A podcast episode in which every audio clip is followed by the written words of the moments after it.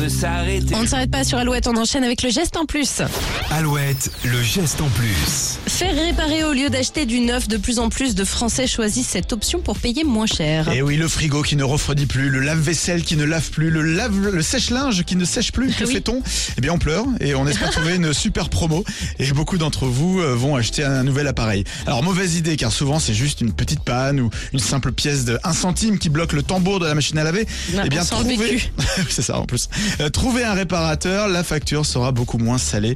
Mais il faut aussi euh, bah, payer les réparations. Ouais, ça reste un coût. Alors, la moyenne en France de la réparation, c'est 129 euros. Ok. Eh bien, bonne nouvelle, à partir de janvier, une aide pour chaque réparation pourra vous être versée de 10 à 30 euros en fonction de l'appareil à réparer.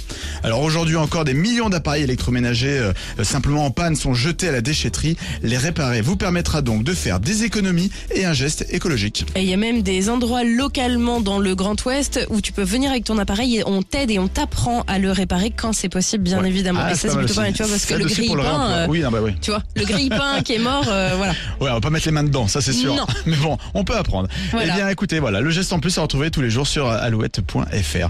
Avant de se dire au revoir, allez, on va danser, on va chanter avec Offenbach maintenant sur Alouette.